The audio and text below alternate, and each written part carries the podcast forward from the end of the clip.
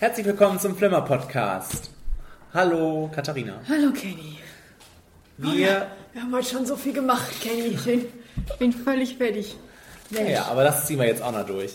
Wir blicken jetzt nämlich zurück auf den Monat März. Ja, so machen wir das. Ähm, haben uns drei Filme vorgenommen und ähm, ein, ein paar Trailer, die wir für den nächsten Monat besprechen wollen. Und wer ist zurück? Wer ist zurück? Unsere Top 5 ist zurück. Yay, unsere Top 5 mit einem sehr netten Thema, wie ich finde. Ja. Die Top 5 Tanzszenen. Jawohl. Darüber sprechen wir aber am Schluss. Ja. Ähm, ich würde sagen, wir beginnen direkt und beginnen wir direkt mit dem Film, auf den eigentlich alle gewartet haben, weswegen sie sich hier eingeschaltet haben. Dann schneiden wir das hier direkt am Anfang rein. Du meinst Allegiant? Nein, ja, ja, gerne. ich spreche von äh, Batman v Superman Dawn of Justice. Ja, wir, wir, sagen, wir sagen das schon. Ne? Das ist auch aus unserem Video, die Audiospur aus unserem Video. Ihr könnt unsere Videokritik auf unserem YouTube-Channel sehen oder sie euch hier anhören. Genau. Und äh, hier ist sie. Viel Spaß dabei. Jawohl. Sie wollen in den Krieg ziehen. Dieser verdammte Dreckskerl hat den Krieg zu uns gebracht. Und das schon vor zwei Jahren. Herrgott, Alfred, zähl die Toten. Tausende von Menschen. Was kommt danach? Millionen? Er hat die Macht, die gesamte Menschheit auszulöschen. Und wenn wir glauben, es bestünde auch nur die geringste Möglichkeit, dass er unser Feind ist, müssen wir das als absolute Gewissheit sehen. Und müssen ihn vernichten. Aber er ist doch gar nicht unser Feind. Heute nicht. 20 Jahre in Gotham, Alfred. Wir haben gesehen, was Versprechen wert sind. Wie viele Gute sind übrig? Wie viele bleiben sich treu? Und jetzt wirst du zu ihm fliegen und gegen ihn kämpfen. Bis zum Tode. Schwarz und Blau. Die Nacht der Schlacht. Der größte Gladiatorenkampf der Weltgeschichte. Gott gegen Mensch. Tag gegen Nacht. Der Sohn von Krypton gegen die Fledermaus von Gotham. Mein erster Eindruck war ja schon, dass ich da gar nicht rein wollte, weil ich auch den Trailer schon richtig nervig fand. Und dann äh, da drin saß und gedacht habe, zu Recht. Weil das, äh, ich meine, da erzähle ich jetzt nichts Neues. Das ist das Schadige an der Sache, aber es, es war auch für mich ein, eine absolute Katastrophe. und ich hab, bin nur da rausgekommen und habe gedacht, jetzt, man weiß einfach zu schätzen, was Marvel da macht. Weil Marvel das alles richtig macht mit seinen Filmen. Und DC das anscheinend nicht auf die Reihe kriegt, weil Man of Steel für dich auch nicht so der Burner war. Ich glaube, für uns alle nicht der Burner war. Wir haben einen Podcast dazu gemacht. Sucht ihn auf unserer Seite. Ähm, ja, und das war jetzt noch schlimmer. Also, äh, die kommen da nicht so klar. Und ich habe auch keinen Bock mehr. Also, wenn das so weitergeht, habe ich keinen Bock mehr. Wenn das da nicht besser wird bald, Da rastest du aus. dann raste ich aus. ja. Ja. Also mein erster Eindruck war, dass ich mir das ganz gut angucken konnte. Ich war nicht so negativ davon ähm, betroffen wie viele andere, wie die Kritiker auch um, um die ganze Welt herum. Da sind sie ja irgendwie alle einig. Und ähm, ich hatte eigentlich nicht meinen Spaß, das ist zu viel gesagt oder auch falsch gesagt, sagen wir so. Ich fühlte mich eigentlich durchweg unterhalten, was für zweieinhalb Stunden schon echt eine Herausforderung ist. Also ich saß nicht da und habe gedacht, oh, wann endet das endlich oder was auch immer. Ähm, ich kann gut verstehen, was, was, dass viele Sachen kommen, die jetzt gleich auch von dir kommen werden oder die ich auch lese, die, ähm, die negativ sind, die ich auch völlig einsehe und wo ich sage, ja, das ist affig und das war Quatsch und Panne. Aber rundum war das für mich dann doch eher ein erfolgreiches Kinoerlebnis. So, und deshalb Deshalb ähm, fand ich ihn nicht so schlecht wie zum Beispiel Man of Steel, ja. Ich habe jetzt äh, da so Parameter angesetzt, weil ich mich gefragt habe, was wollten die mit diesem Film eigentlich machen? Punkt 1. Sie möchten ja anscheinend auf die Justice League hinarbeiten, Dawn of Justice. dort, wie der Titel ja schon so subtil andeutet. Ähm, das heißt, sie müssen quasi uns ein paar Charaktere präsentieren, die aus der Justice League stammen, damit wir überhaupt wissen, was die Justice League überhaupt ist. Dann müssen sie es aber gleichzeitig auch schaffen, einen runden Film zu gestalten, der für sich stehen kann, wo ich reingehen kann und sagen, das war Batman vs. Superman. Darum ging es, war spannend, hat mir gut gefallen. Das, das muss ja irgendwie auch so zusammenkommen. Und mhm. gleichzeitig drittens müsste man es auch schaffen, wenn man eine League schaffen will, die einzelnen Charaktere so zu etablieren, dass man sich auch auf die League freuen kann. Mhm. Und es hat nichts davon funktioniert. Nichts davon. Es kam, äh, ich meine, Man of Steel, man wollte, Superman kennen wir ja schon, aber ich habe auch schon aus Man of Steel das Gefühl gehabt, ich kenne ihn nicht. Also nicht den neuen mhm. Superman, das war auch nur so ein Gewaber. Dann wollte man uns jetzt Batman nahelegen, ja. der auch total flach und plump da reingeschmissen wurde, nur ein Ziel hatte und das war Superman zu bekämpfen und keiner hat verstanden, warum. Das wurde nicht plausibel erklärt. Nicht, hm. dass ich das nachvollziehen konnte in irgendeiner Weise. Ich meine, das war flach gehalten, so, ja, der hat uns hier die Stadt kaputt gemacht mit seinem Kampf in Man of Steel, jetzt bin ich sauer und... Und auch Wayne Enterprise. Und Wayne Enterprise und er hat ja sowieso eine Hau äh, Batman und dann hat er das so ein bisschen zu weit getrieben.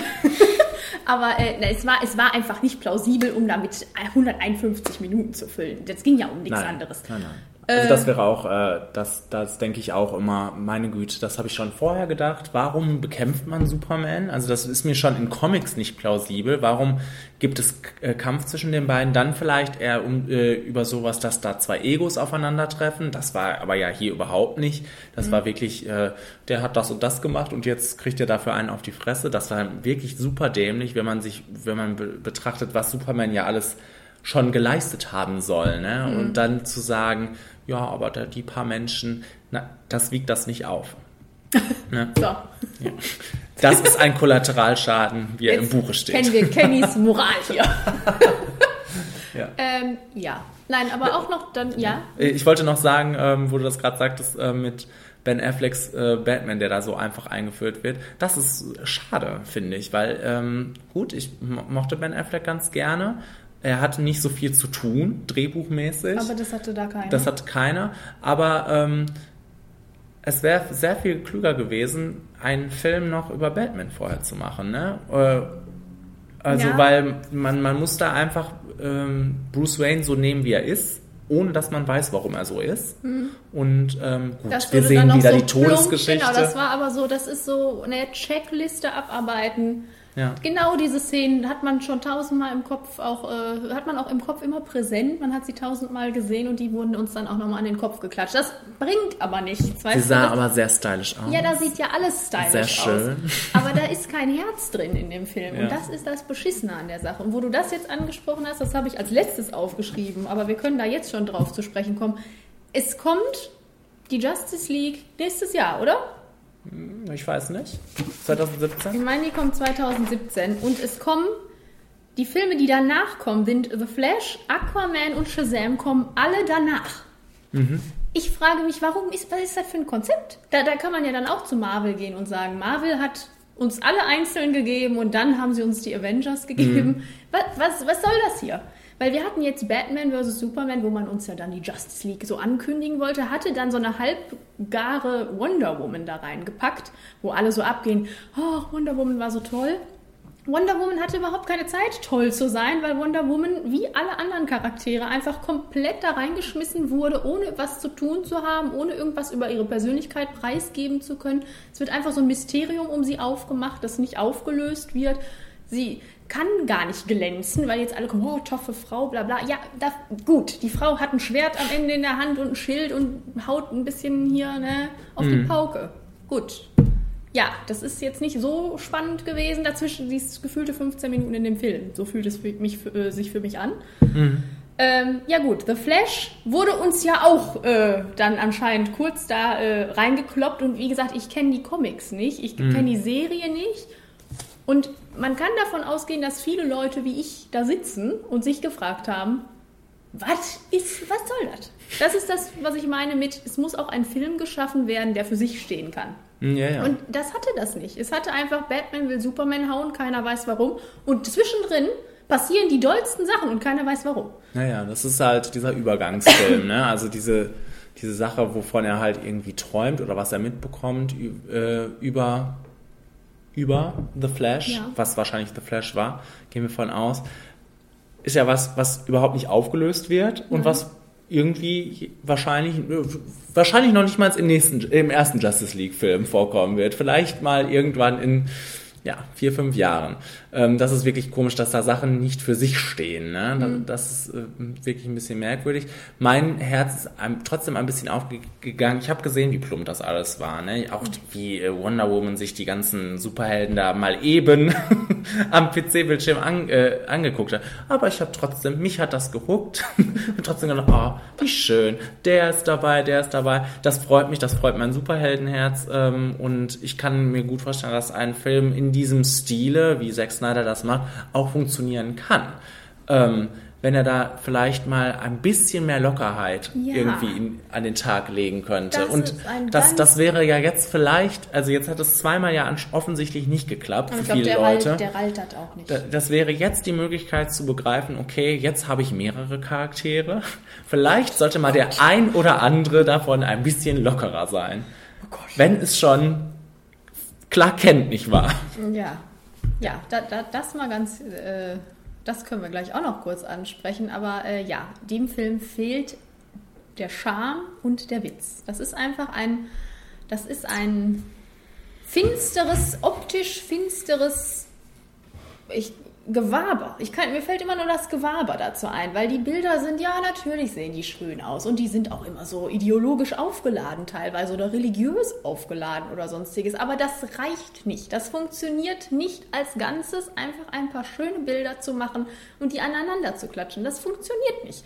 Und der Mann muss das ändern, weil es, es das mhm. riecht mich so auf, weil es einfach schön sein könnte, weißt du? Es, es hat ja so viel Potenzial. Er hat Gottverdammt nochmal Batman da und Superman und er schafft es nicht daraus, eine interessante Handlung zu schaffen oder das irgendwie nett auszuarbeiten. Und da ist die Frage dann vielleicht auch, ist Superman dafür geeignet, den in diese Schiene drängen zu wollen, diese finstere, Figur, ne? Nee, ja, ja. Weil, das war ja schon bei Man of Steel merkwürdig. Ja, ich habe mich, ich habe äh, unseren Podcast letztens tatsächlich selber nochmal angehört und, und wir haben uns so gefreut, dass am Ende von Man of Steel ist er endlich Clark kennt und läuft in den Daily Planet rein und wir haben so gedacht, yay, ne, jetzt wird es vielleicht ein bisschen, ne, jetzt ist er angekommen, wird alles super in diesem Film jetzt hier, Batman, bla bla, gab es, wann, der war Clark Kent und dann ist er da ab und zu hin und her gelaufen und Clark Kent bietet so viel Möglichkeit, das charmant zu machen, hm. das witzig zu machen und dann sagen alle vielleicht, oh, das ist ja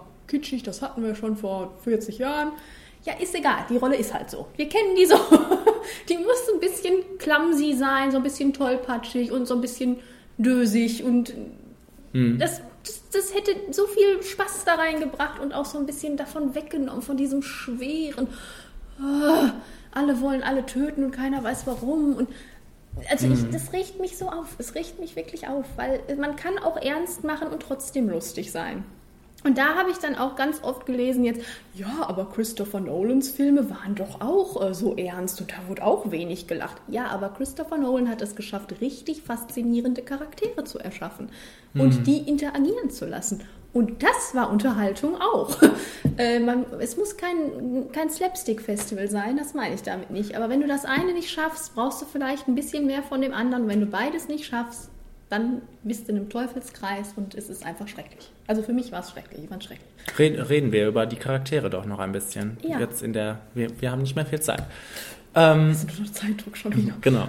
Ja. Also, ähm, wo mir das, wo du das gerade sagtest, wie bedauernswert das mit Clark Kent ist, genauso bedauernswert ist das mit einer gut Nebenfigur in diesem Fall, aber äh, Louis Lane gehört nun mal zu Superman dazu. Das ist das Schlimmste für mich an Figurenzeichnungen. Das kommt ja kaum vor. Also Louis Lane kommt ja kaum vor. Und wenn, dann hat sie nur so einen dämlichen Plot, wo sie gerettet werden muss. Ja, genau. Und ähm, also auch Louis Lane bietet ja so viel Potenzial, ist ein Fanliebling, alle mögen doch Louis Lane, warum macht man da nicht irgendwas Nettes draus? Zumindest vielleicht da auf die, über irgendeine Insider-Schiene auch mal zwei, drei nette Sachen. Und vor allem, wenn du Amy Adams an Bord hast. Ja. Gott verdammt nochmal Amy Adams, die ja wirklich eine großartige Schauspielerin ist. Und dann, sie macht nichts in dem Film. Sie rennt die ganze Zeit rum und möchte irgendein Mysterium lösen, was auch keine Sau interessiert hat. Also, ähm, nee.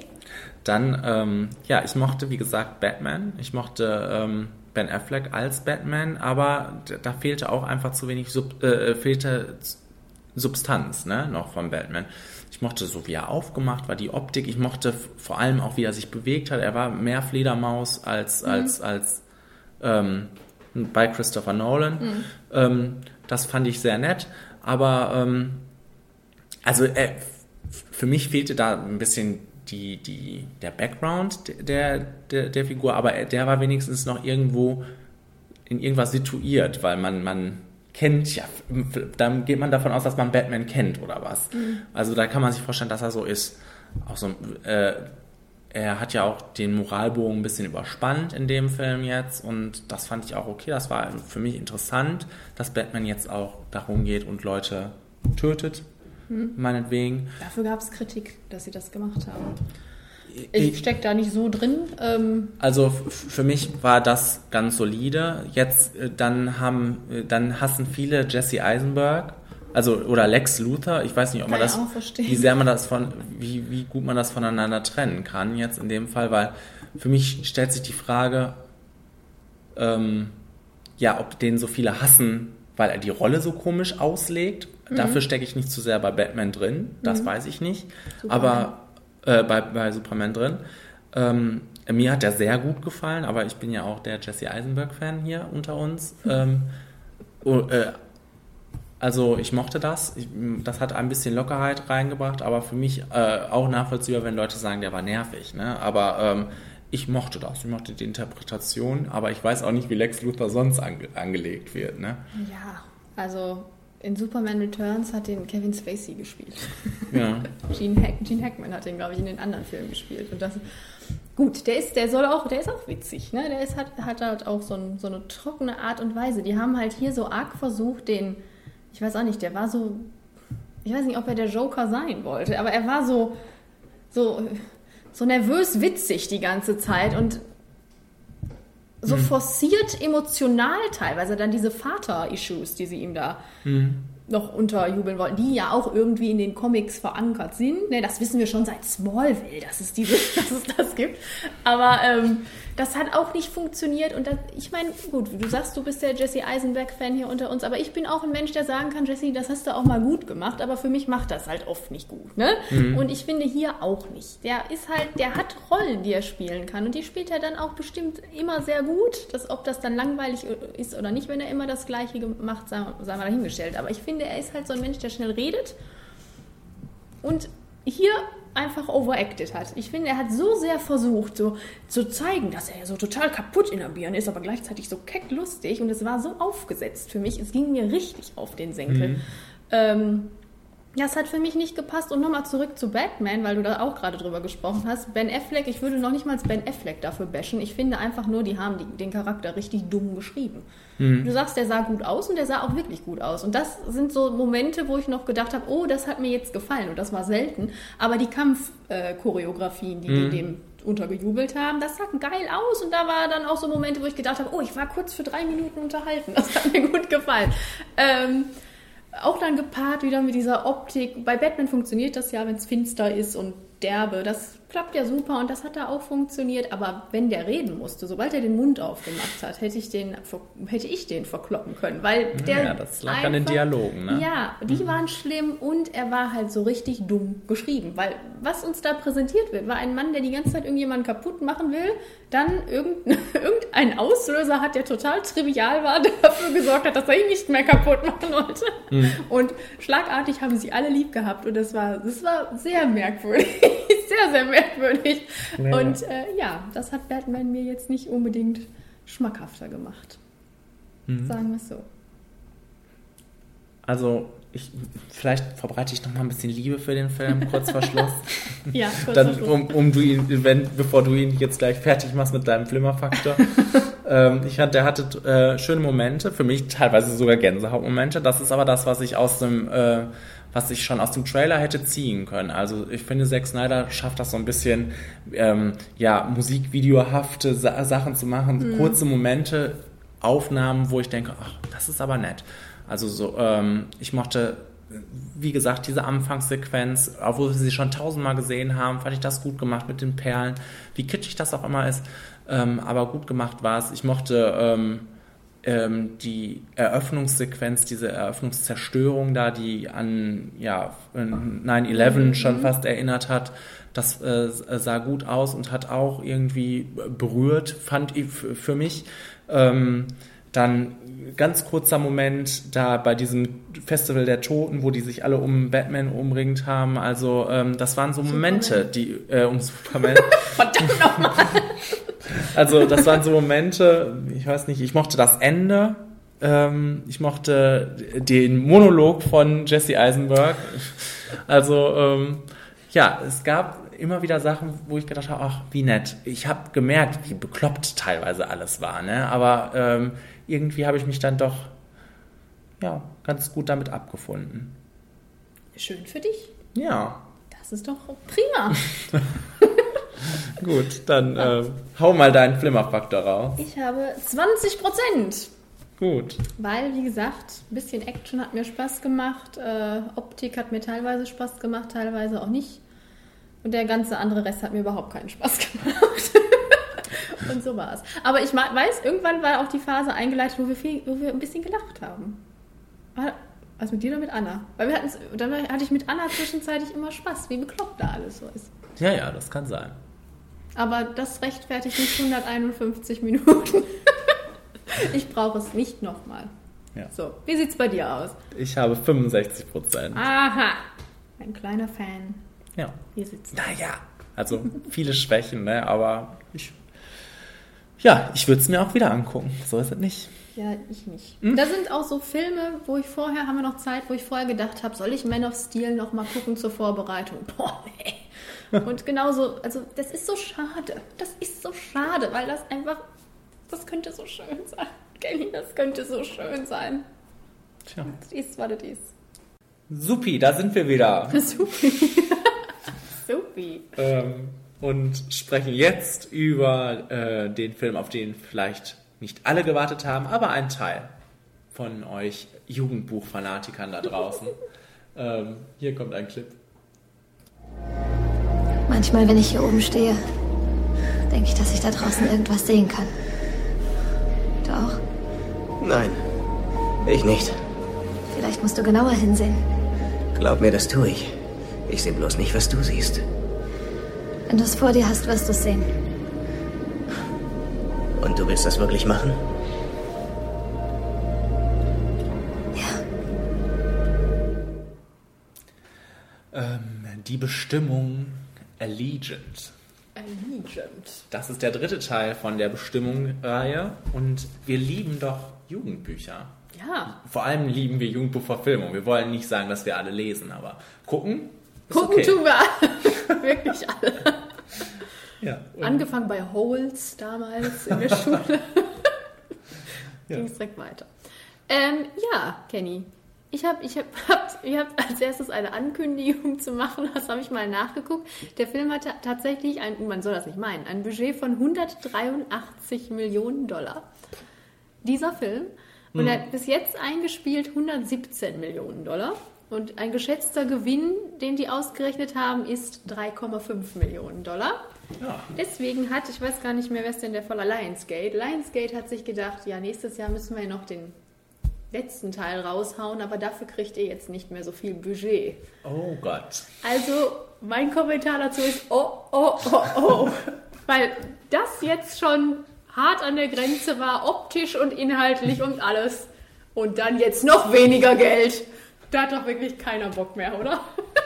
Ja, also ähm, das war echt ein Schreck, dieser Film, irgendwie in, in jeglicher Form. Also, ähm, wenn man bedenkt, dass das ja alles einmal ganz nett angefangen hat mit Divergent, dann äh, Insurgent fand ich auch schon nicht mehr so gut, aber mehr in so einer Hinsicht, dass ich gesehen habe, das war, das war mir ein bisschen zu affig, ein bisschen zu kindisch, äh, aber das ist nicht zu vergleichen mit dem, was jetzt passiert ist. da wusstest da, du noch nicht, was kommt. Da hat es wirklich gehapert an allen Ecken und Enden. Also äh, das war wirklich irgendwie unglaublich.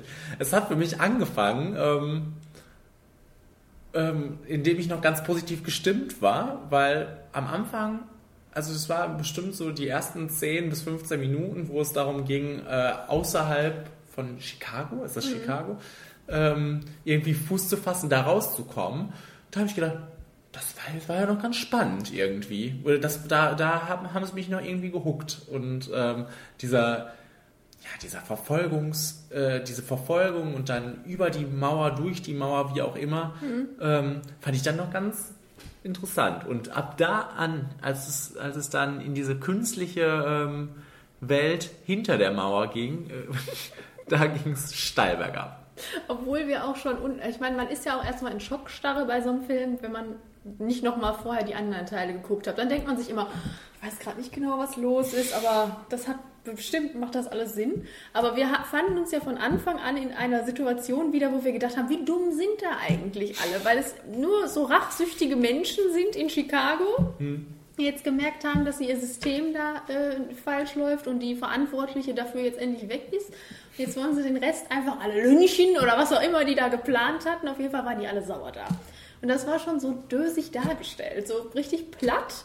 Mhm. Und das hat auch schon so den, den, den Ton gesetzt für den Rest des Films, weil der ganze Rest des Films ist genauso. Er ist einfach nur trivial, platt, völlig plump alles dargestellt und auch völlig unnachvollziehbar, was die Charaktere da für Einstellungen haben die sind auch alle nicht ausgearbeitet, die wirken auch alle so, die Schauspieler, als hätten die wirklich keinen Bock mehr darauf. Als, als wenn die das nur eben schnell beenden wollen, ja. um dann durchzustarten, karrieremäßig, ja. Ja, und äh, ja, ich, also ich fand den Anfang schon problematisch. Gut, da sind dann zwischenzeitlich, wie du sagtest, so ein paar Momente, wo man sich denkt, das ist jetzt ganz spannend gemacht. Das ist aber sehr rar gesät.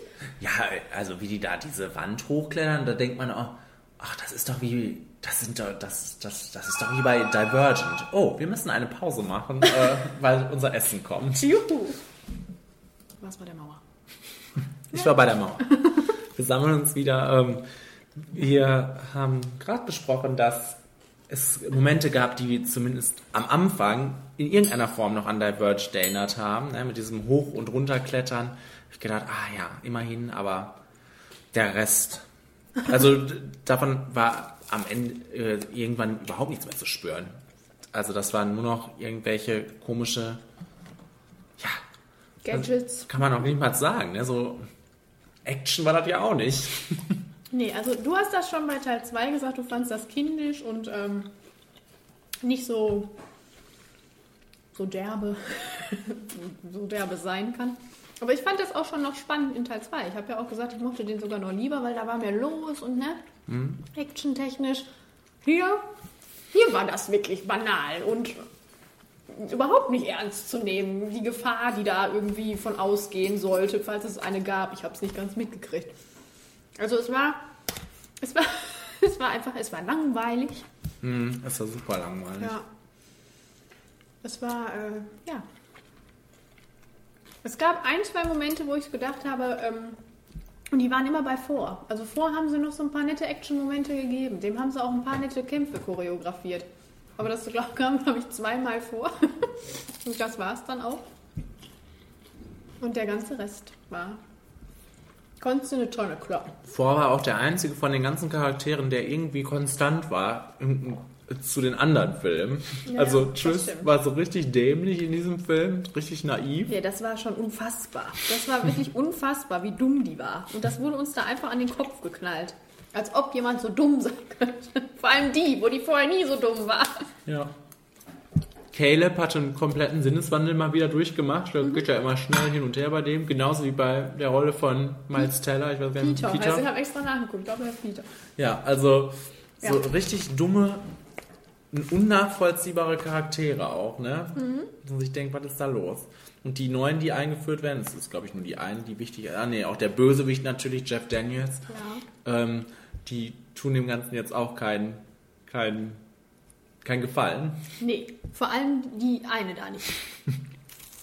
Mit einer schrecklichen Synchronstimme. Die wohl ihre eigene ist.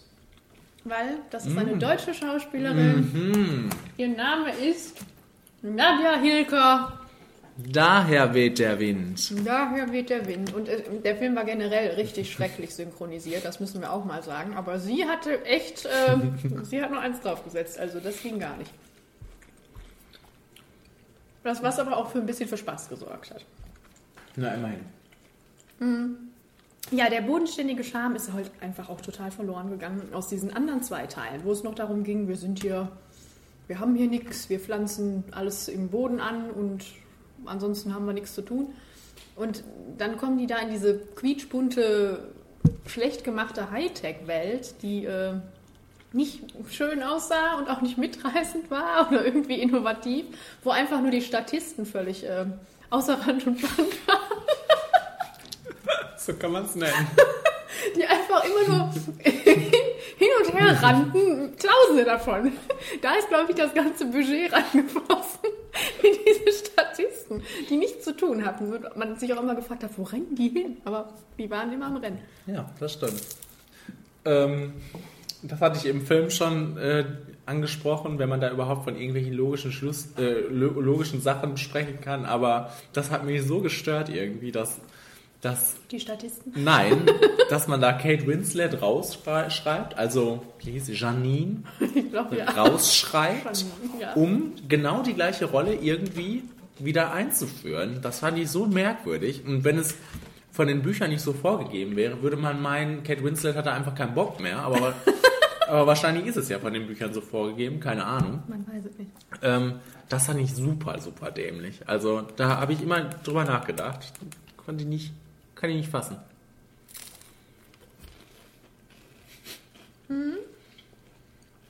Ah ja, dann noch die Idee, die ja manchmal sehr grenzwertig ist, sowieso immer ist. Siehe Twilight. Aus diesem, aus diesem Film, aus diesem Buch zwei Filme zu machen, wenn dieser erste Plot schon nichts gebracht hat Das stimmt. und einem überhaupt nichts. Und am Ende sind wir ja an dem Punkt wieder angelangt, wo eigentlich die Gefahr ausgemerzt scheint, aber dann ist sie doch wieder da. Ja, klar. Weil, ne, muss weitergehen, der Spaß. Ähm, ja, das ist sowieso schon sehr fragwürdig, wenn man einfach bedenkt, wie, wie, wie plump einfach diese, diese Geschichte und diese Charaktere erzählt wurden, jetzt in dem Teil. Und man sich wirklich fragt, was kann noch passieren, auch für die Charaktere? Weil jetzt kann es doch eigentlich nur noch so einen Endfight geben, der auch über zwei Stunden dann wahrscheinlich geht, den keiner mehr sehen will, der schlecht aussehen wird, weil kein Geld da ist. und äh, ja, Wa- Was wirklich, was soll passieren? Weil die Handlung ist ja jetzt auch schon komplett konfus. Man, äh, es, äh, sie war nicht mitreißend, man hat noch nicht mal sich, also ich habe mich nicht angestrengt, da reinzukommen. Ich fand nur, dass es unheimlich flache Sozialkritik irgendwie am Ende uns da reingedrückt wurde, von wegen hier genetische Manipulation, bla bla bla. Das kam auch so aus dem Nichts und wie gesagt, wenn man anfängt bei Divergent und auf einmal ist das der Twist des Ganzen, ist halt, also das ist eine derbe Enttäuschung gewesen. Ja, vor allem, weil es auch einfach nicht mehr, gut, du sagtest den Charme, ich weiß nicht, ob man das damit verbinden kann, weil es auch aber einfach nicht mehr diese Story von Divergent hat, ne? Das mit den fünf Klassen, also das ist ja vollkommen weg, fällt vollkommen weg und als wenn Veronica Roth, ich glaube, keine Ahnung mehr hatte, wie sie das zu einem Ende führen soll. Aber ja, sie muss ja unbedingt noch ein drittes Buch schreiben, ne? Und, ja, Es kann nur gut werden. Es kann nur gut werden. ja. Also, das ist sehr schade. Es ist wirklich sehr schade und man hat auch nicht, mehr- also ich habe nicht so Lust, da jetzt nächstes Jahr wieder reinzurennen. Ja, aber man will es ja zu Ende gucken. Also, man will es zu Ende bringen, sagen wir so. Man will es über sich ergehen lassen. Vielleicht gucken, also ich müsste den jetzt auch nicht im, im Kino wirklich gucken. Könnte man auch da noch wirklich ein, zwei Monate warten, bis der dann auf Screening Room läuft. Da läuft er ja sofort. Ach ja. Ja, ich, ich, weiß, ich weiß auch nicht. Ja, Um aber das auf prägnant zusammenzufassen. Beschissene Charaktere, beschissene Optik, beschissene Handlung, beschissene Synchronisation, beschissene... äh, Alles, was außerhalb Ja, dieser äh, Welt passiert ist, war ja auch nicht besser. Naomi Watts jetzt, der Plot, die wollten uns ja da verkaufen, da ist noch so viel los da in Chicago. War auch total bescheuert. War auch nichts los. ja, und das Ganze eingebettet in Langeweile. Ja, Heißt konkret 10% bei mir. so wenig habe ich nicht. Oh nein. Ich habe 25 Prozent, Verrückt. weil das so kein Film ist, der mich so richtig gestört hat. Ja. Aber auch 25 Prozent ist nicht gerade gut, also eher Nein. den Daumen runter von uns beiden. Oh ja. Und äh, jetzt kommt dann noch das hier. Du weißt doch, du weißt doch, dass Alice nicht immer im Wunderland war. Sie fiel, fiel, fiel in ein ganz tiefes Loch. Genau, und ich war nicht immer hier im Raum. Ich bin wie Alice. Ich war ein kleines Mädchen namens Joy. Nein. Und ich wohnte in einem Haus mit meiner Mama und meinem Dad. Das sind deine Großeltern. Was für ein Haus? Na, ein Haus draußen in der Welt. Mit einem schönen Garten und einer Hängematte. Da haben wir dann alle gesessen im Sommer und Eis gegessen. Ein Fernseherhaus? Nein, Jack, ein echtes Haus, nicht im Fernseher. Hörst du denn nicht zu, was ich sage? Das ist Raum, Raum. wie es bei uns heißt. Ein äh, ja, Kritikerliebling, kann man fast sagen. Hatte ein Budget von 13 Millionen Dollar. Also fast ungefähr so viel wie äh, Divergent äh, äh, äh, Allegiant einspielt. Ja, noch nicht mal. Das kenne ich noch nicht mal. Und äh, hat ein Einspielergebnis von 32 Millionen Dollar. Ja, nicht schlecht. Ja. Das wollte ich nochmal gesagt haben. Weil in letzter Zeit, ähm, wir, haben- wir haben uns ja so intensiv auf Batman äh, und Superman vorbereitet, dass ähm, ich nur noch mir Zahlen angeguckt habe in der letzten Zeit und gedacht habe, da gucke ich mir doch jetzt auch mal die Zahlen zu an. So, siehst du Bescheid. Ja. Ja, Raum, Benny, du musst jetzt hier das Gespräch leiten. Ich kann mich, ich habe den vor einiger Zeit geguckt und du hast ihn erst gestern, vorgestern geguckt. Ja, also Raum ist ziemlich einzigartig. Ein einzigartiger Film, ein einzigartiges Filmerlebnis und das halte ich dem Ganzen mal zugute. Oha. Nein, also es, ist, es ist nicht absolut schlecht, was ich jetzt sagen möchte. Ähm, und Raum war berührend für mich auch in vielerlei Hinsicht, aber Raum war auch äh, für mich sehr, sehr oft am Rand dazu, viel zu kitschig und zu süß und zu sein. Zu süß? Ja. Zu süß weiß ich jetzt nicht. Ich hatte, also ich fand den prima. Finde den ganz prima. Toller Film, top. Ähm, trotzdem hatte ich so Momente, wo ich gedacht habe, dafür, dass das so eine sehr emotionale Geschichte ist, war ich nicht so wirklich kernerschüttert. Und das ist ja eigentlich, das ist Stoff, der Kern erschüttern sollte oder also ne, gemacht dafür ist. Ähm, ich habe das geguckt und habe das auch nachvollzogen, was uns das sagen will über Menschen und unser Environment und unsere Beziehung zueinander und so weiter und so fort. Und das war auch alles, ähm, hatte Hand und Fuß. Aber auf einer emotionalen Ebene fand ich das ein bisschen schwierig teilweise. Ich weiß auch nicht. Das ähm, hat mich persönlich nicht so immer erreicht an allen Stellen, muss ich sagen. Mm, Ich fand auch, also dann sind wir auch mittendrin in der Diskussion, weil diese, diese emotionale Erreichbarkeit, die geht von mir, für mich nur von äh, Jacob Tremblay aus. Ne? Ja. Äh, der Jungdarsteller, der da sein Können darbietet und das Und das tut er. und das wirklich fantastisch macht. Ähm, und Du da- hast doch immer gedacht, die letzten Wochen, ich will dich verarschen, als ich das gesagt habe, oder? Na, Und naja. jetzt denkst du dir, ha, Na, das ist halt wirklich schon Wahnsinn, was der kleine Knirps da zeigt von sich. Und äh, davon geht auch, das, äh, geht auch die Emotionalität für mich aus. Nur ähm, ist das manchmal so over the top für ihn geschrieben, was er da sagt. Und ne, dieses, diese Welt, die sich, ja, diese Welt, die er sich ja kreiert hat, die seine Mutter ihm kreiert hat, die hat die ist für mich zu süß irgendwie und zu. Man merkt, dass da ein, ein cleverer Autor hintersteht, finde ich. Und am Anfang äh, habe ich noch gedacht, ah, das sind ja nette Autorin. Autoren. Die Ja. Dame, die das Buch geschrieben hat, tatsächlich auch. Mhm. Also hat auch das Drehbuch geschrieben. ja, also ich habe schon so am Anfang mich davon fangen lassen. Und, aber irgendwann habe ich gedacht, boah. ja. Mhm. Und auf der anderen Seite Brie Larson, die so viel Lob dafür bekommen hat, ist vielleicht für mich jetzt auch, weil ich so viel Lob gehört habe darüber, genervt? ein bisschen, ein bisschen dagegen abgestunken für mich. Ja, ja, also gegen den kleinen Jungen auf jeden Fall. Ähm, wobei ich finde, dass sie ihm auch den Raum gibt, äh, das, äh, haha, äh, das, äh, das zu machen, was er macht. Und das ist ja auch schon mal eine Kunst, weil Es gibt nicht viele Kinder, die so toll sind in Filmen, machen wir uns nichts vor. Ja, aber ganz kurz, dann finde ich es nicht gerechtfertigt, dass sie einen Oscar für eine beste Hauptdarstellerin Das finde ich ja auch nicht gerechtfertigt. das haben wir in unserem Video damals schon äh, preisgegeben. Ähm, ja, äh, ich finde, sie hat ganz starke Momente und sie hat auch Momente, wo sie einfach dabei ist. Und äh, ja, ich hab, sag, sag das schon immer, der Fokus liegt auf den, Klein, auf dem, auf den kleinen Jungen drauf. Und äh, ja, wie du sagtest, da, da steht und fällt das mit und äh, ja. Ich hatte auch am Anfang halt so ein bisschen, ich meine, das ist mein Problem. Ich hatte so ein bisschen Probleme mit in die Geschichte einzusteigen, weil ich so, so ganz realistisch an die Sache rangegangen bin und gesagt habe, und jetzt setzt die Kamera ein, wo sie den Ausbruch wagt und er gelingt sofort. Das fand ich so arg konstruiert. Ich, das ist wahrscheinlich eher mein Problem, als, als dass es das Problem des Films ist. Aber ich fand das so arg an den Haaren herbeigezogen, dass wir genau in dem Moment einsteigen, wo äh, das alles auf einmal ins Rollen kommt.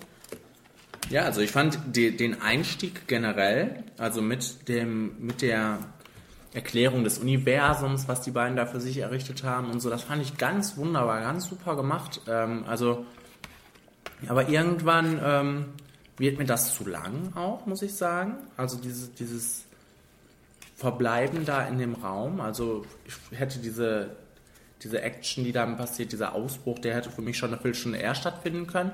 Und ähm, aber was, äh, aber dann diesen, was diesen Ausbruch angeht, den fand ich sehr gut spannend inszeniert. Also, Der war auch spannend inszeniert, das, so meine ich das nicht. Ich fand das auch prima gemacht und alles, aber es war so, warum jetzt?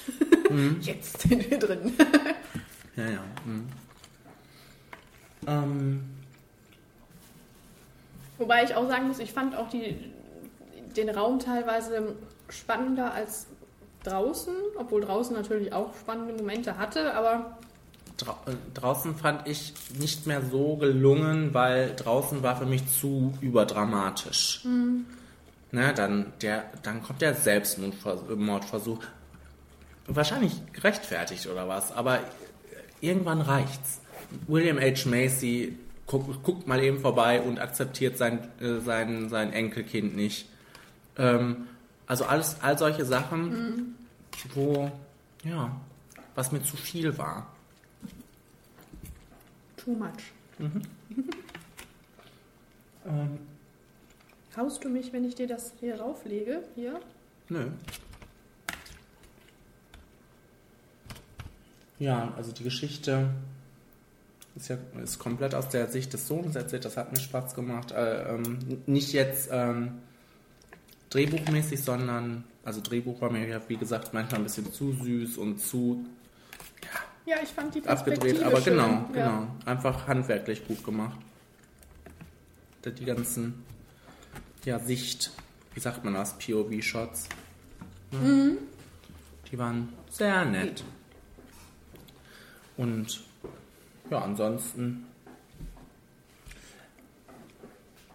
Ich hätte mir, äh, genau, ich habe das so ein bisschen geschrieben, ich hätte mir ein bisschen mehr Schlichtheit gewünscht. Nicht was, ähm, was die Geschichte angeht, sondern die Atmosphäre oder die, die, weiß ich auch nicht, die Stimmung. Weil die war immer nur darauf aufgebaut, dass, äh, das ist extrem gesagt, ich mochte den Film, aber für mich war das, ist, war das sehr darauf aufgebaut, ach guck mal, was der jetzt schon wieder sagt, der nette Junge. Ne? Nee, das atmet nicht so wirklich. Das ist vielleicht auch das, was ich meine mit dem Einstieg, dass alles auf einmal. Es passiert alles einfach so schnell. Und ich meine, wir haben trotzdem ein Gefühl dafür, was das für Charaktere sind und wo die stehen und was die möchten und nicht möchten und so weiter und so fort. Aber trotzdem kommt das alles so Schlag auf Schlag. So, das passiert, das passiert, das passiert, das passiert. Und es passiert ja auch irgendwie auf eine gute Art und Weise. Ich finde, teilweise umgeht das so Opferklischees ganz gut. Und ist trotzdem natürlich in, in, dieser, in, dieser, in diesem Diskurs drin. Ne? Also dieses Interview, was dann geführt wird mit ihr und so. Das ist aber alles so stark gemacht und so aus einer Perspektive, die auch mal so nachvollziehbar ist und irgendwie, dass man sich da reinfindet, aber dann teilweise ist es auch irgendwie so bup, bup, bup, bup, bup.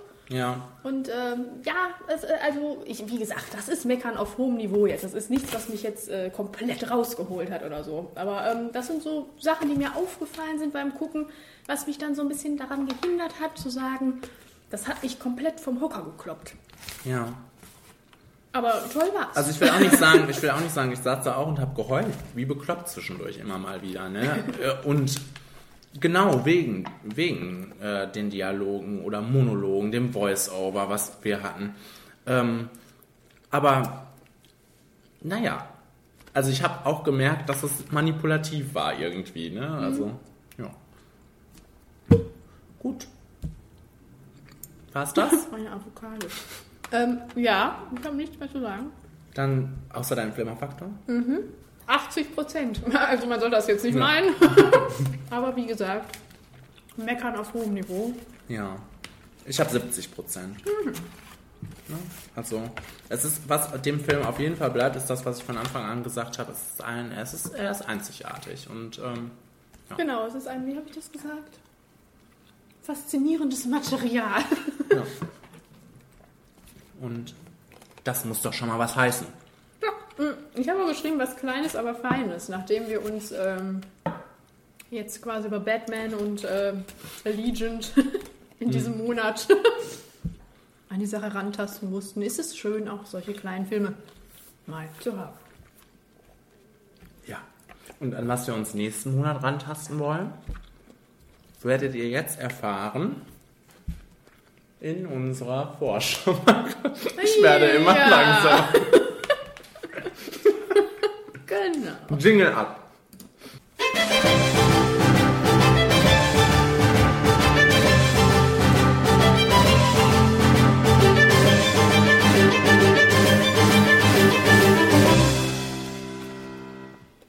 Ja, diese, diesen Monat haben wir nicht so viele Trailer zu bieten, aber ähm, Immer noch genug. vielleicht sind da ein, der ein oder andere Schmankerl dabei, oder? Mhm. Schauen wir mal, was als erstes kommt. Wenn Tom schreibt, warte vier Stunden, bis du antwortest und kein Emoji, sonst gibt's was auf die Möpse. Letzte Nacht war super. Nein, Emoji? How to be single. Am 7.4. So, ich hole dann auch mal mein geschriebenes Werk. Ja, Als erstes habe ich, wollte ich anmerken, dass ähm, Nicki Minaj ersetzt wird durch Fifth Harmony.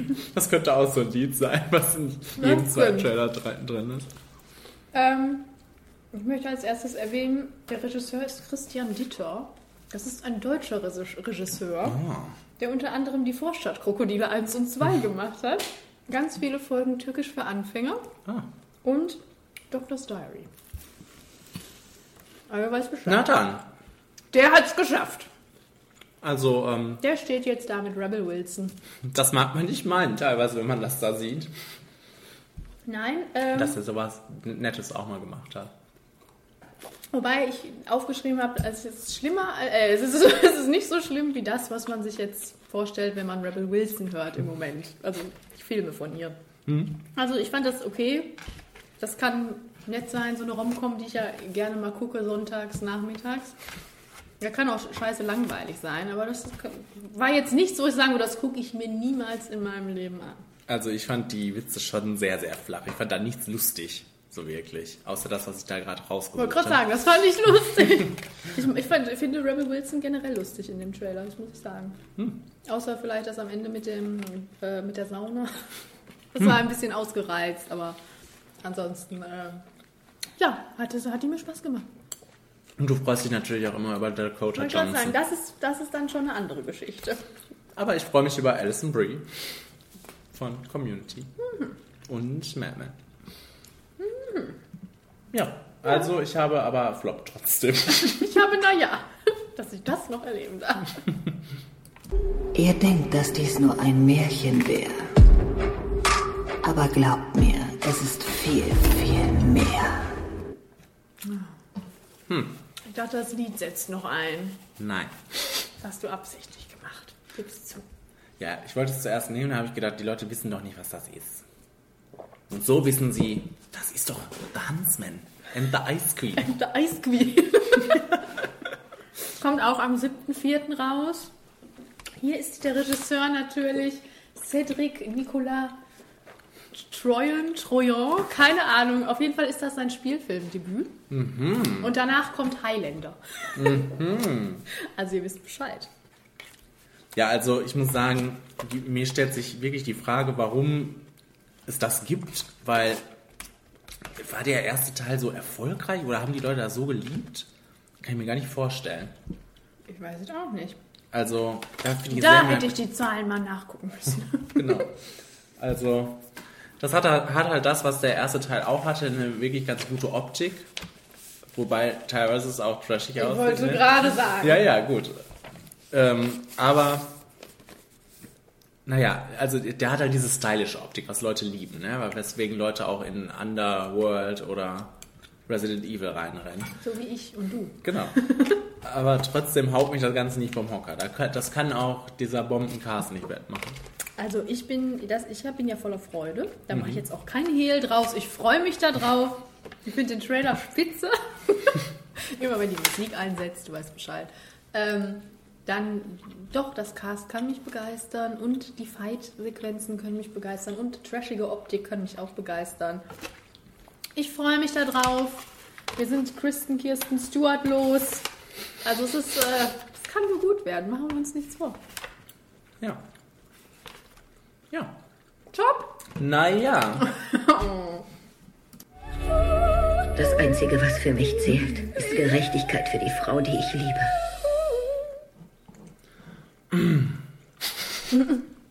Kenny muss sich kurz sammeln. Freeheld. Jetzt werden wir mal seriös. Am 7.4. Was, meinst du, vorher waren wir nicht seriös? Nein. Als wir über Raum gesprochen haben. Ach ja, okay, okay. Mhm. Trailermäßig. Mhm. Trailermäßig wollen wir auch äh, verraten, dass wir manchmal auch das Filmkunsttheater aufsuchen wollen. Vielleicht auch in diesem Fall. Freeheld ähm, erzählt eine Geschichte, die mich. Warum ist das hier so dunkel?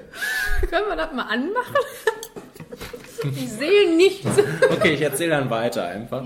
Eine Geschichte, die mich erstmal persönlich sehr berührt. Äh, berühren wird. Du musst da drehen. Ja. Ja. Ah, so, mehr? Ja. Okay. Sorry.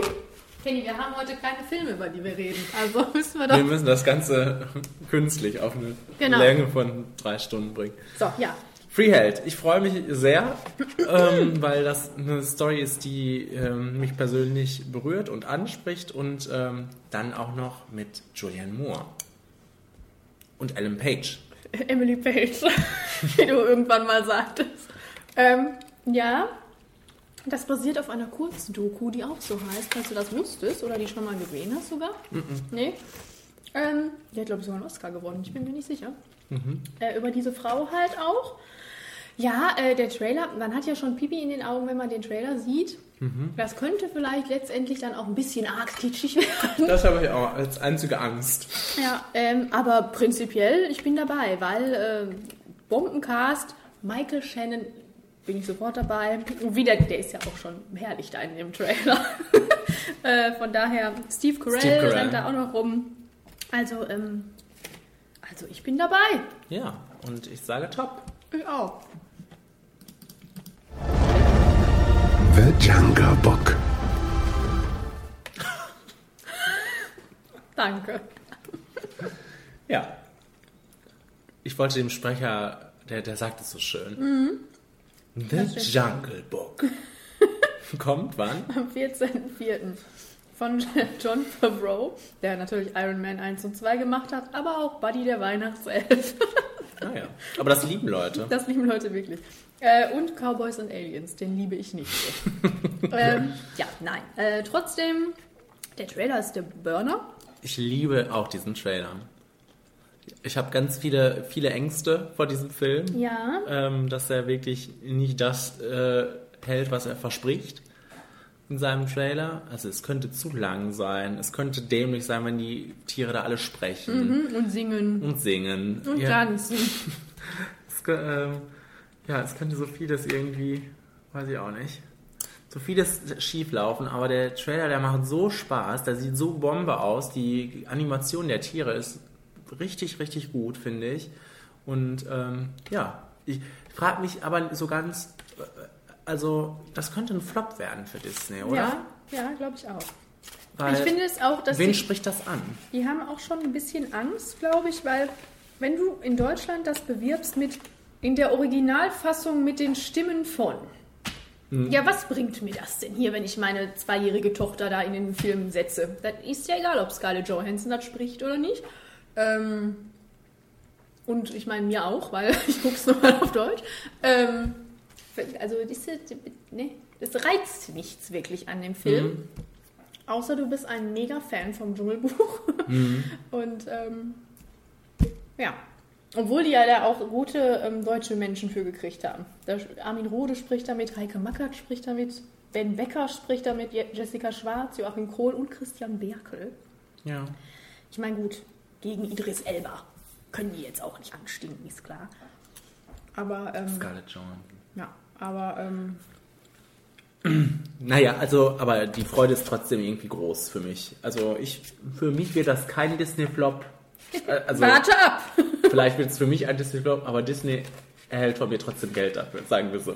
ja, so, so ist das richtig. Die müssen unterstützt werden. dieser, dieser arme kleine Laden. Die brauchen das. Ja. Also top. Ja, top. Soll den werden in ihre Auffahrt aufstellen? Nur so lange, bis Sie wieder klar sehen.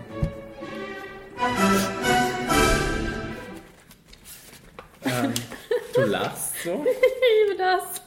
Okay. Ich liebe alles. Maggie Smith kann alles machen. Das ist mir scheißegal. Sobald die anfängt zu reden, ist die Welt in Ordnung. Ich liebe diese kleine, verstörte alte Frau da, die ihren kleinen Campingwagen aufstellt und die Nachbarschaft terrorisiert. In Anführungszeichen. Finde ich herrlich. Ja. Also für mich ist das auch eine kleine Freude, der, der Trailer. Das sieht total charmant aus. Also Maggie Smith ist ja sowieso eine, ja, eine Ikone, ne? Die muss man sehen, äh, muss man lieben, sagen wir so. Und sehen. Genau, und äh, ja, also hier, das wäre dann was, was man vielleicht auch noch netter im Original gucken kann, ne? Mhm. habe ich so gedacht. Ja. Aber ansonsten ähm, ist dagegen nichts einzuwenden. Das sieht total nett und lustig aus. Kommt am 14.04., habe ich das gesagt. Ähm, ja, Charme und Witz hat das, das ist eine wahre Geschichte. Ja, klar. Kenny. Ähm, ja, und äh. Ach, Maggie war auf der äh, Shortlist für den Oscar, glaube ich sogar. Also, Na dann. ich bitte dich. Aber ist sie wahrscheinlich Die ist immer. auf allen Shortlists. Ja. ja, also ansonsten ähm, ist die Freude doch irgendwie groß darauf. Top. Top. Nur ein Gott kann uns retten, aber er braucht seine Augen. Ja. Gods of Egypt. Ähm, 21.04. Manometer. Ja. Von dem Mann, der gemacht hat The Crow. Dark City, iRobot und Knowing. Ja, guck. Falls du dich daran noch erinnerst, an die Zeit, wo wir diesen Trailer gefühlte 800 Mal damals im Kino gesehen haben. Ja. Und auch diesen Trailer habe ich schon einige Male gesehen und Ja. äh, muss sagen, ja, das ist ja wirklich sehr, sehr trashig, wie das Ganze aussieht. Also, ähm, ich frage mich bei sowas, äh, was ist da das Zielpublikum? Also, wer sieht diesen Trailer und denkt, oh geil, das muss ich sehen? Sind das viele? Glaube ich schon. Ja. Ja. Kann ich mir so schlecht vorstellen. Wenn ich nicht so viel in meinem Leben zu tun hätte, würde ich da auch sofort reinrennen. Machen wir uns nichts vor. Und warum? Weil also, du musst das mögen, ne? Dieses Trashige. Ja, ja. Dann, da kriegst du doch einiges geboten schon in diesem Trailer. Ja, ja. Und Gerard Butler? Die Genregröße fast schon. Ich meine, der macht ja nichts anderes mehr. ähm, ja. Ja, also es ist wirklich, äh, ja, man kann dann wirklich darauf bauen, dass es äh, ungewollt lustig ist oder aber gewollt, ungewollt lustig ist, keine Ahnung. Und ähm, naja, aber so den großen Reiz sehe ich da nicht. Ich weiß auch, dass ich mir das angucken kann und daran meine Freude hätte. Wa- Höchstwahrscheinlich. Mhm. Ich habe auch Spaß daran, ähm, wie teilweise die Sachen aussehen, diese riesigen Schlangen da am Ende. Geil. Ja. Und der Humor mit Ja, dem ja. Weglaufen, das war charmant. Also, es sieht alles ziemlich schlecht aus, aber ich würde es gucken, habe ich geschrieben. Es sieht aus wie Pompeii, Zorn der Titan und ein bisschen wie John Carter habe ich aufgeschrieben. Also es könnte richtig lustig sein oder es könnte auch mega langweilig sein. Aber ich würde auch gucken. Ja, also verbuchen wir das unter einer Ja? Machen wir. Okay. Mein Name ist Michelle Darnell und ich bin die reichste Frau Amerikas. Wie reich ich bin?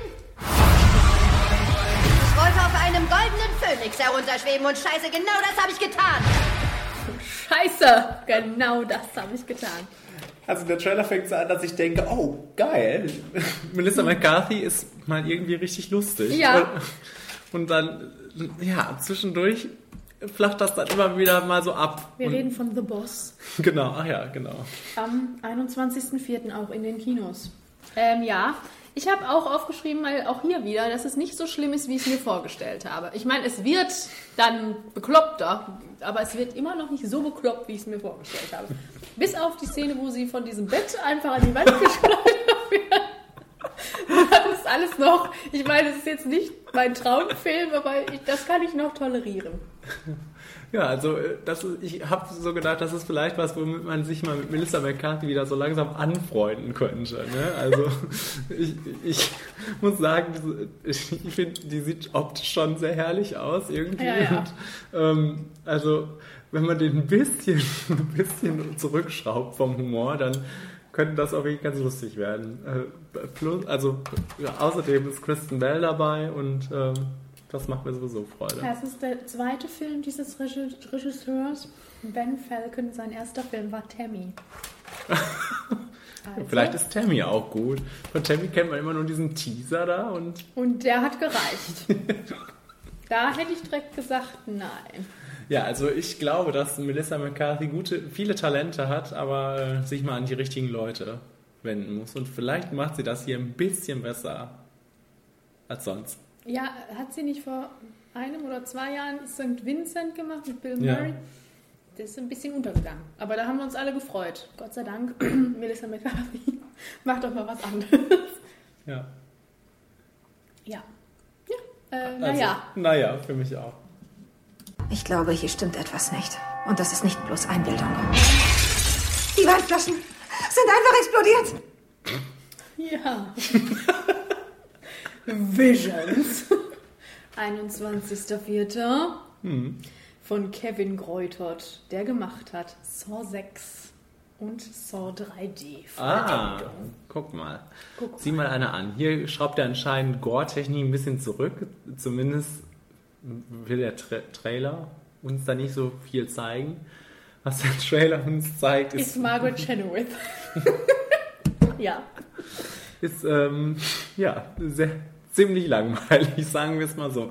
Erstmal habe ich gedacht, oh geil, wieder mal ein Horrorfilm im Kino und Bei diesem Film hast du das gedacht? Ja, im ersten Moment, als ich gedacht habe, oh, dahin geht die Reise. Ich wusste, am Anfang wusste ich überhaupt nicht, was das ist, als da plötzlich noch Sheldon Cooper aufgetaucht ist. Ich habe aufgeschrieben, das Cast irritiert total. Selbst es tut mir ja leid, Jim, ne? Es tut mir wirklich leid. Aber du hast da Ayla Fischer, die sieht aus, als wäre sie irgendwie aus einem Promobild von Nashville entlaufen. So sieht die aus. Dann hast du Eva Longoria, die möchte auch mal wieder was machen. Und dann ist da Jim Parsons als Arzt. Und der ist lang genug in dem Trailer, glaube ich, die haben sich da selber gedacht, das könnte schlimm werden für Ja. die Zuschauer. Und der ist lang genug in dem Trailer, dass man realisiert, oh, ein bekannter Name. Und kurz genug in dem Trailer, dass man vielleicht noch sagt, Jim Parsons spielt da mit, ach, ist egal. Aber ich finde das, das ist ja schade, aber ich finde das echt irritierend. Vor allem dann doch mit der Synchronstimme. Also das ist, das ist, ähm, das ist gewöhnungsbedürftig. Ja, und ansonsten hat der Trailer ja auch nicht wirklich was Nein, zu nein, bieten. nein, also nein. das, Das ist- alles, was da horrormäßig abgeht, ist wirklich total öde. Ne? Zerspringende Weinflaschen ist ein gutes Beispiel. Ja, und der Stuhl, der sich bewegt, Ja. wo sie so ausrastet. Ja. ja, äh, ja, nicht besonders atmosphärisch oder mitreißend. Nee. Und das Cast irritiert mich halt. Ich sage Flop. Also ich, Ich sage auch nicht Flop. Ja. Bobby Fischer ist in Island, um gegen den Weltmeister Boris Spassky anzutreten. Das ist die Schachversion eines Schwergewichtsboxkampfes über 15 Runden. Ja. Mhm. Bauernopfer. Spiel der Könige. 28.04. Der neue Film von Edward Zwick. Mit Tobey Maguire, sag ich jetzt was Falsches? Nein. Nein. Also, ähm, Nein. Und Michael Stuhlbarg. Das, das hat mich so gefreut. Ja. Gut, also ich sage dazu, ja, das ist ein Trailer, der irgendwie richtig gut ist, gut gemacht, gut aussieht. Ähm, Nimmt man das in die Hand? ich weiß nicht. Ja. Also auf jeden Fall ein Trailer, der, der einem vielleicht zusagen könnte, wenn es nicht um Schach geht, irgendwie. Also das, das ist meine Meinung dazu. Das ist einfach überhaupt nicht meine Thematik und ich werde damit auch nicht warm, auch wenn dann hinterher psychologische Konsequenzen da noch angesprochen werden oder was. Also ähm, der Trailer ist gut gemacht, keine Frage, aber... Kenny, das ist eine wahre Geschichte. Okay. Jetzt ist gut, ne? Jetzt Hm. findest du es prima. Dann ist gut. Ja, ich bin auch nicht der, hier der Schachmaster, aber ich fand, das, das ist auch wenigstens mal mitreißend umgesetzt. Also wirkt zumindest so. Der Trailer ist ja wirklich gut gemacht. Und ich würde das auch gucken. Ich fand, das war einer der schöneren Trailer. Äh, Im, für den April. ja, da habe ich so gedacht, oh, das würde ich wirklich gerne gucken. Weil äh, das so etwa zwickig ist. Das ist so, es kann dann auch teilweise natürlich sehr kitschig und so ein bisschen drüber sein, aber das kann auch sehr mitreißend sein und spannend und, äh, und wunderbar. Ja. Kalter Krieg auf dem Schachbrett sieht man auch nicht oft. Also ich finde das schon dann auch schön, dass das, oh, was war das? Dass das ähm, was ist, was, wir, was nicht andauernd uns präsentiert wird. Ja.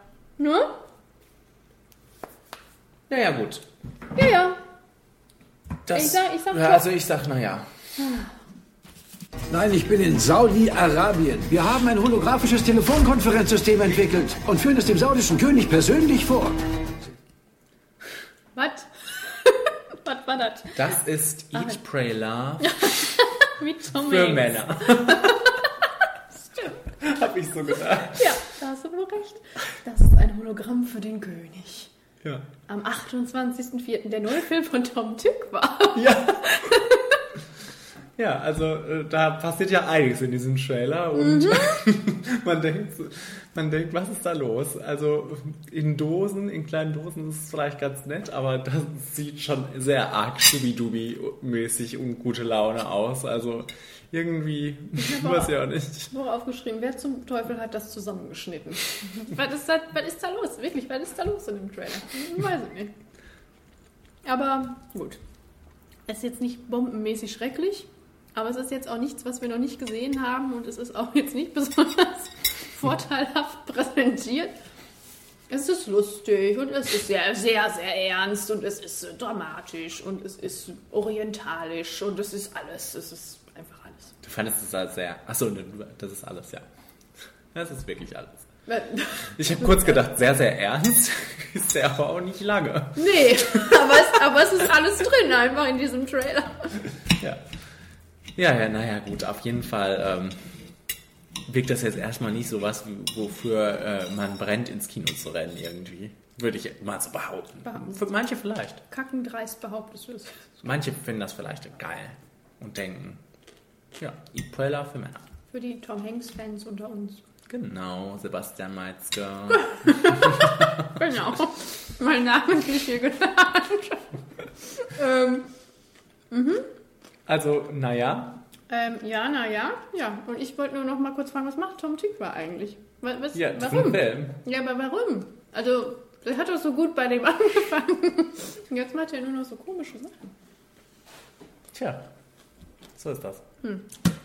Gut.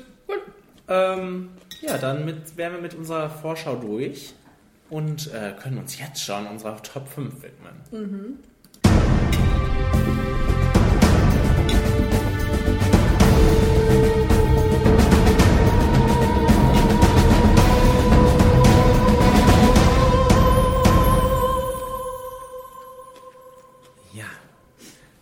Ja. bei uns wird heute getanzt. Let's dance. Bei uns wird nicht getanzt. Ich muss noch essen. In unseren Tanzszenen wird getanzt. In unseren besten fünf Tanzszenen, die wir jetzt hier präsentieren werden, wird, Per Video. wird getanzt. Ja. Ähm, und das war irgendwie eine sehr nette Kategorie für mich, fand ich. Ja, das war auch wieder schwierig. Und da schicke ich direkt vorweg und du kannst mich nicht stoppen. Ich habe jetzt so ähm, Dirty Dancing und so, also die Klassiker habe ich rausgeschmissen. So ein Amerikaner in Paris und so. Hat mein Herz gebrochen, aber ähm, das kennen wir doch alle. Das, ist will doch keiner klar. mehr hören hier. Genau. Gut. Da habe ich gedacht, ich mache mal Platz oben für so ein paar kleinere Sachen, wo ich mich freue, wenn ich die mal erwähnen darf. Ja. Willst du anfangen oder soll ich anfangen? Du isst, du kaust noch, soll ich? Ja. Okay. Ich fange an mit äh, Platz 5 aus Chicago, den Cell Block Tango. Aha, sehr gut, der war auch auf meiner Liste. Weil ähm, das ist für mich die beste Szene in Chicago und ähm, die ist prima, prima choreografiert, also umgesetzt, äh, die, wie die Frauen da hinter den Gitterstäben stehen. Das ist einfach, das sieht Bombe aus und ähm, ist so dynamisch und ähm, ja, erzählt auch den Plot ziemlich gut. Weil es auch ein Bombenlied ist. Ja. Mhm. Und ähm, ja, ist eine kleine Freude für mich, das immer wieder zu gucken. Ja. Jetzt Daumen- kaust du immer noch. Mhm. Daumen hoch, ich bin fertig. Ähm, bei mir ist auf Platz 5 Staying Alive. Das, Mhm. ist ein, das ist der Film, der kam nach Saturday Night ja. Fever. Mhm. Ähm, und ich mag es ganz, Achtung, kontroverse Meinung kommt voraus. Äh, ich mag den viel lieber als Saturday Night Fever. Okay. Weil da geht es um John Travolta, der in so einer Tanzshow am Broadway sich jetzt beweisen muss und sich da irgendwie so ein Techtelmechtel anfängt mit dem Hauptstar dieser Show. Und die ist so ein fieses Weib, weil die ist Britin, deswegen ist die fies. Mhm. Ähm, und sich dann am Ende noch mit der zankt, wer wann wo einen Hauptpart hat und so weiter. Aber gleichzeitig lieben sie sich auch und dann hassen sie sich und bla. Und am Ende gibt es halt diesen Tanz und das ist so, das ist so, die Geschichte des Ganzen ist, ähm, dass er sich quasi aus so einem Höllenschlund raustanzen muss und sie so ein Teufel. Und dann ist das so richtig 80er-mäßig kitschig, wie man sich das vorstellt. Die Nebentänzer und es ist, als wärst du bei einer Celine Dion Show. So viele Leute sind da auf der Bühne und die tragen da so Sadomaso-Outfits. Okay. Das sind so Dämonen quasi, so wie man sich das in den 80ern vorstellt. Und das ist einfach ein geiler Tanz. Ich meine, der ist von was? Von 83 und Regie hat übrigens geführt Sylvester Stallone, das sollte ich auch mal sagen. Ähm, und der hat halt diese geile 80er-Mucke, so Frank Stallone, was ich also gerne mag. Mhm. Und ich weiß, dass ich den als Kind geguckt habe und immer davon begeistert war, wie toll die tanzen können. Und das ist vielleicht, wenn wir das heute gucken, ist das so ein bisschen dated. Das so ein bisschen. Ja. Aber das sind schon coole, coole Perform äh, Choreografien. Also das ist schon, das ist schon mitreißend, aber man denkt sich, man hätte noch mehr rausholen können. Heute würde man das so sagen. Aber für damals war das bestimmt der Knaller. Und es ist auch viel besser, das Tanzen, als in Saturday Night Fever. Mhm. Also das ähm, habe ich nie verstanden, warum alle immer sagen, der andere wäre besser. Okay. Aber Was ist dann, ist denn Staying Alive generell eher unbeliebt oder einfach, sagt man einfach Saturday Night? Gute Frage, ob der unbeliebt Besser. ist, weiß ich jetzt gar nicht. Okay. Bestimmt. Bestimmt. Nein, aber das hat halt also einen Moment auch, so einen Freitanzmoment, weil er dann was macht, was er nicht machen soll und einfach was anderes tanzt. Wie in High School Musical quasi. Zac Efron. Macht er das auch? Der tanzt sich doch auf. Ach, der breakt free. das macht er doch nur mit Vanessa. äh, ja. Ja. Ja, prima. Okay. Ähm, ich habe auf Platz 4 aus Magic Mike Pony. Der Pony Dance, also quasi der Tanz von Magic Mike, von Mhm. Channing Tatum. Weil das ist ein heißer Tanz.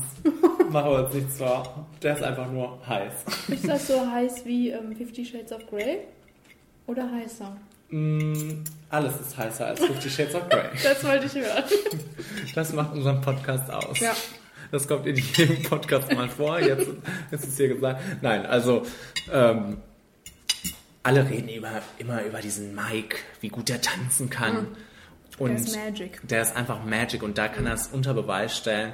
Ähm, jetzt habe ich ihren Namen vergessen. Die, die kann es leider nicht, äh, also die weibliche Hauptdarstellerin in diesem Film, die kann es leider nicht ähm, wertschätzen. Zumindest sieht man es ihr nicht an, sagen wir es so. Du würdest da anders sitzen, meinst Ich du? würde da bestimmt anders sitzen. Ähm, ja, also Du würdest nur kichern die Einfach- ganze Zeit.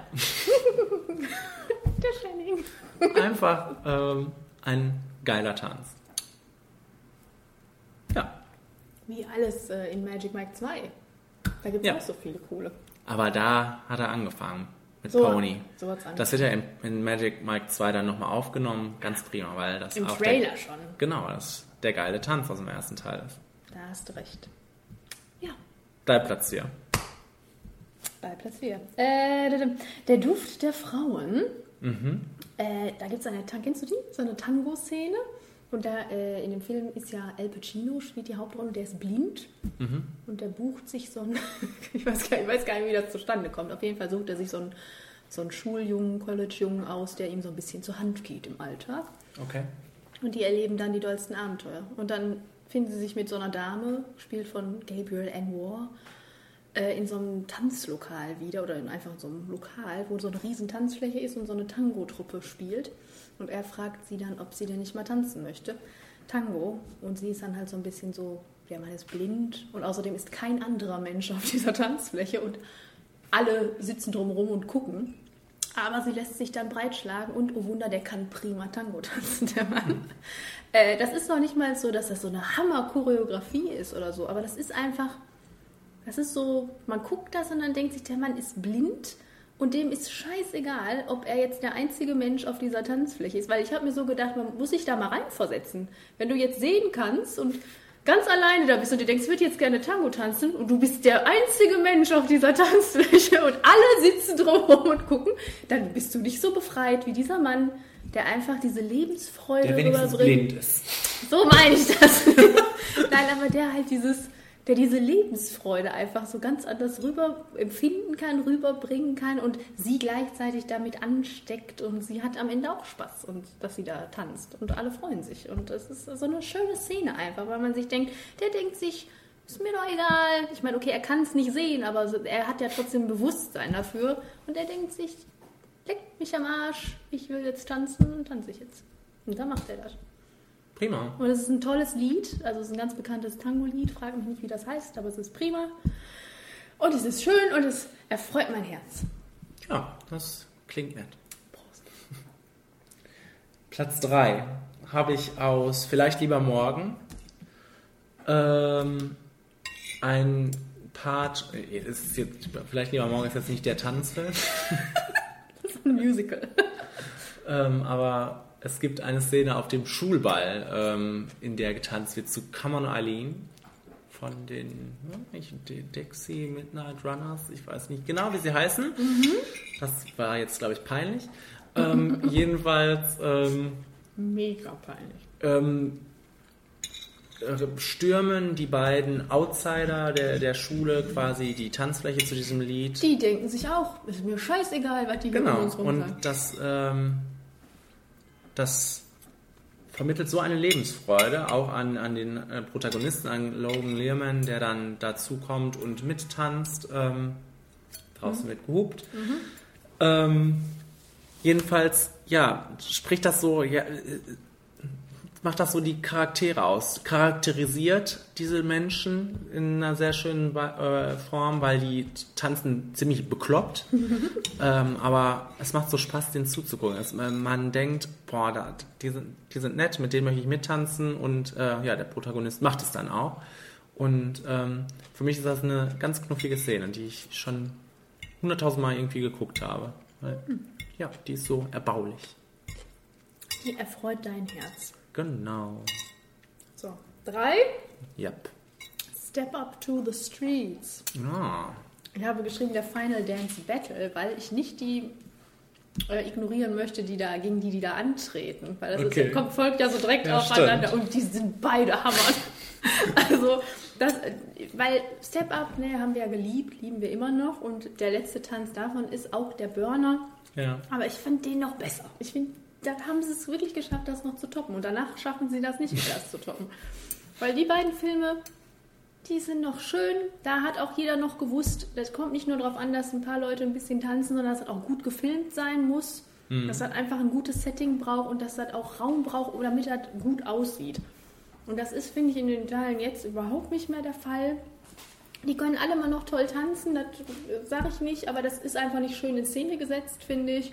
Es gibt so- einen, es gibt einen Tanz, den ich aus den Nachfolgefilmen, ich schieß mich tot, in welchem der jetzt war, aber wo die mit den Aktenkoffern tanzen, das, Hm. den, diesen Flashmob, Das ist der drei oder vier, ne? Der kam doch relativ bald. ja, also den fand ich wirklich noch ziemlich gut gemacht. Aber, das ist mir alles nicht so im Kopf geblieben, ne? Ja, das ja, ist das- alles so, hm, war schön, aber das ist dann auch so übertrieben, so viel auf einmal. mit Laser und Ja, und tanzenden Autos und.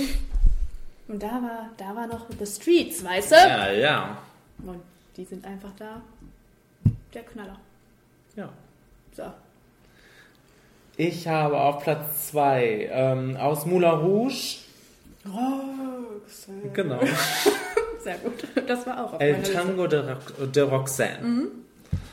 ähm, das ist so eine, so eine so richtig emotionale Szene und ähm, ja, das macht der Tanz, äh, der Tanz unterstreicht das, ne? Dieses große Ensemble, ein großes Tanzensemble tanzt diesen Tango und ähm, super gefilmt, super beleuchtet ähm, und toll in Szene gesetzt und ähm, einfach absolut atmosphärisch. Dann noch mit diesem geilen Lied unterstrichen, ne? Also das ist ähm, das ist einfach, ja, das, das ist meine Lieblingsszene auch aus Moulin Rouge und ähm, Zu Recht.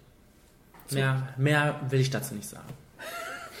Das reicht dir jetzt. Das reicht mir jetzt. Wir müssen zum Ende kommen. Oh Gott, gehen wir schon so lange. Nein. Ähm, ich habe auf Platz 2 Center Stage. Die letzte Tanzsequenz, das sind ja auch mehrere. Also so eine Mhm. Tanzschule und die haben dann halt Aufführungen. Und dann tanzen halt alle sowas Unterschiedliches. Aber das ein, der letztere Teil ist dann schon so eine zusammenhängende Geschichte. Und das, das ist ja sowas ganz Hippes. Und ich glaube, dass das arg äh, Step Up tatsächlich äh, influenced hat, weil die Ballett tanzen, aber dann zu Jamiroquai und ähm, Mhm. äh, Michael Jackson. Und dann so ganz unkonventionelle Sachen auf der Bühne halt auch. Ist ein bisschen wilder da, Ja. ein bisschen kecker und das ist natürlich sehr anstößig, aber alle finden das dann am Ende natürlich toll. Äh, und das ist halt einfach auch wunderbar choreografiert, das ist schön gemacht, das ist ähm, nette Musik und toll gefilmt. Also ähm, das gucke ich gerne. Das sind so zehn Minuten und die gucke ich mir auch gerne an. Mhm. Einfach nur, wie die Trulla das da schafft mit den, ich weiß gar nicht, wie man es nennt, auf einem auf einer Fußspitze sich zu drehen die ganze Zeit. Naja. Der Knaller. Ja, gut. Platz 1 kommt bei mir aus Step Up und ist der ja, Final Dance. Der Final Dance. Und ähm, das ist einfach dabei, weil ich glaube, das ist die Tanzszene, die ich am allerhäufigsten geguckt habe, die ich liebe, liebe, liebe. Ich mag die Musik, die dazu gespielt wird. Wie lange habe ich damals versucht, diesen Soundtrack dazu her- herauszufinden, bis ich es irgendwann von YouTube gerippt habe, weil es nicht anders äh, zu erwerben gab. Und dann kam Sean Parker ein paar, ja, und genau. hat dein Leben verändert. Genau. Nein, äh, jedenfalls, ähm, Step Up ist ein geiler Film. Also, der ist einfach so roh, irgendwie so ein roher Tanzfilm, obwohl er auch so eine kleine nette Love Story hat und ähm, Channing Tatum und äh, Jenna Tatum? Jenna Devon. Devon Tatum. Ja. Ähm, man merkt, dass sie sich da lieben gelernt haben. Oder? Schauspielern können die ja nicht, die haben Ja. sich einfach geliebt. Also, ähm, das ist einfach geil. Also, äh, du hast gerade schon viel über Step Up gesagt und ähm, ja, da, da, da hat es angefangen. In ganz simpler Form, aber toll getanzt und toll in Szene gesetzt. Kam auch so unverhofft. Ja. Das war, ein, das war so, auch mal wieder ein Tanzfilm nach 100 Jahren und dann war der direkt auch so schön. Ja. Und da das mein Liebster ist, ist das dann auch meine liebste Szene. Oh. Hm? Hm. Und bei dir? Das hatte ich, glaube ich, schon mal auf Platz 1 bei den herzerwärmenden Momenten oder so. Mhm. Ganz oder gar nicht. Wenn die am Ende strippen. Weil das ist einfach so, das ist ja einfach so ein Moment, wo sie sich auch sagen, so what? wir sind nicht mehr die Jüngsten und wir finden uns auch nicht besonders hübsch und wir können auch nicht besonders gut tanzen, aber wir machen das jetzt einfach mal, weil wir Spaß dran haben. Und äh, was heißt, weil wir Spaß dran haben? Äh, Das ist nicht die Hauptmotivation am Ende Ja. dann schon.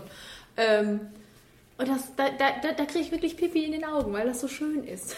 Wo alle Mhm. sich freuen, da sind ja auch alle dabei, die Freundin, die Frau und alles kommt zusammen, der Sohn und alle unterstützen sich und alles ist schön. Und das ist einfach so ein netter Moment. Der ist süß und schön und herzerwärmend und wunderbar und prima. Tja. Damit können wir leben. Gut. Gut. Gut. Dann wollen wir mal einen Blick auf die nächste Top 5 werfen. Gerne. Hast du sie zur Hand? Ja. Oh. Unser altes Mikrofon ist da auch noch drin. Oh, Sie. der Henning steht doch immer hier und guckt zu. Unsere nächste Top 5. Kriegsfilme. Nein. Ah. Top 5 Comic-Verfilmungen. Dann weiß ich schon mal, was nicht drauf ist. ja. Ja, das passt ja heute zum Thema so ein bisschen. Sehr gut. Wir werden sie nicht mehr los, die Comics. Comic Aber da wird uns dann auch mal klar werden, glaube ich, bei der Recherche, was eigentlich alles Comic-Verfilmungen sind. Es gibt, glaube ich, so viele, wo man gar nicht dran denkt. Schauen wir mal. Tim und Struppi. Ja. Gut, ähm, wir wollen eure Top 5 Comic-Verfilmungen hören. Ja, da kann doch jeder was zu sagen. Hör mal.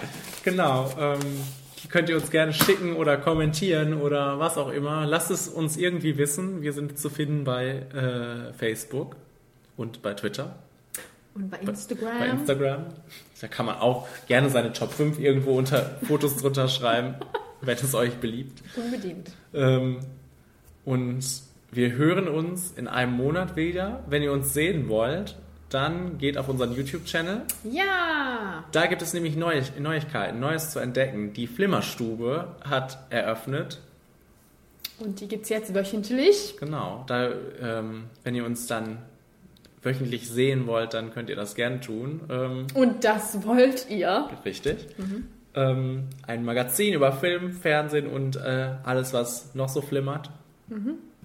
Und ähm, ja, wir freuen uns über eure Klicks und eure Kommentare vor allem. Ja. Kommentare, Feedback ist uns sehr lieb und ähm, das ist vor allem auch so ein Programm, was ihr mitgestalten könnt. Also ran an, die, ran an die Tasten. Ran. Ansonsten könnt ihr diesen Podcast gerne liken, rezensieren, bei iTunes abonnieren und teilen mit euren Freunden. Und euren Feinden. De denen besonders. Ja. ja. ja, gut. Dann war es das, das für auch heute. erledigt. Und ähm, wünschen frohe Weihnachten. Im März. Im März. Und äh, freuen uns, wenn ihr vor Weihnachten nochmal reinschaltet. Genau. Bis dann. Tschüss.